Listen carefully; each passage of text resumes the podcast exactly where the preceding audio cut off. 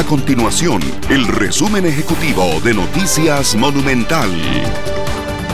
Hola, mi nombre es Fernanda Romero y estas son las informaciones más importantes del día en Noticias Monumental. El Ministerio de Hacienda ha recaudado este año más de 14 mil millones de colones en el cobro del impuesto al valor agregado del IVA a los servicios transfronterizos como Netflix, Uber e incluso OnlyFans. El cobro del IVA de estas plataformas se implementó en octubre del año pasado.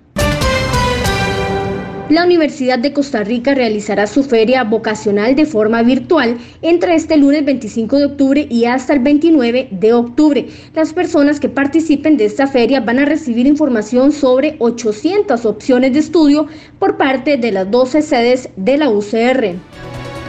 Estas y otras informaciones usted las puede encontrar en nuestro sitio web www.monumental.co.cr. Nuestro compromiso es mantener a Costa Rica informada.